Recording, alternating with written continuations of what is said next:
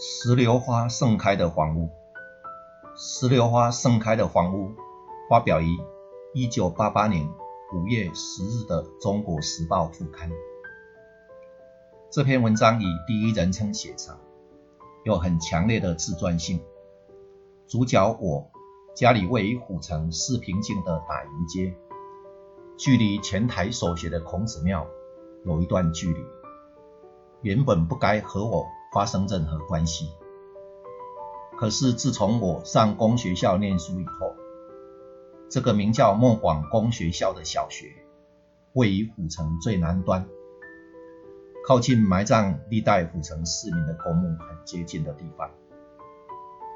孔子庙也就变成我每天上下学往返必经的驿站了。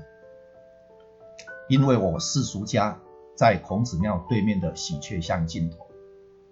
我和堂姐相携从公学校回家的路中，每天必定顺路到世叔家去喝杯茶和吃点心的关系。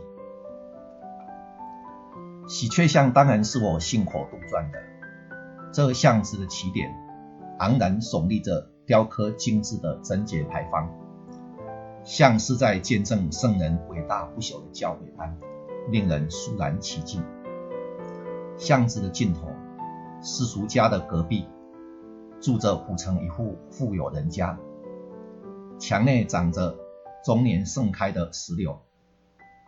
黄家主人黄奇芳，据说是个留日的学生，后来却成了沉迷鸦片的烟鬼。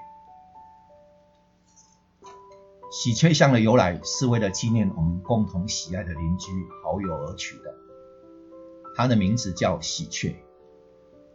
喜鹊是一位年轻貌美、聪明善良的女孩。来自贫穷渔村的她，从小卖身皇家，当皇家老太太的贴身丫鬟。后来遭到男主人的玩弄，又受到女主人的毒打凌虐，无奈最被迫逃家，最后投水自尽。庞大高贵的贞节牌坊。始终沉默的矗立着，吉祥温和的喜鹊，至死逃不出封建的牢笼的监禁。喜气热闹的石榴花，也照不亮黑暗龌龊的社会，烧不暖冰冷丑陋的人心。这个牌坊是办公室荒，不是贞节牌坊，应该是叶世涛刻意去写的。意识到作品多少含有幽默的自嘲的笔法，但这篇读起来却令人格外的感到沉重、无奈。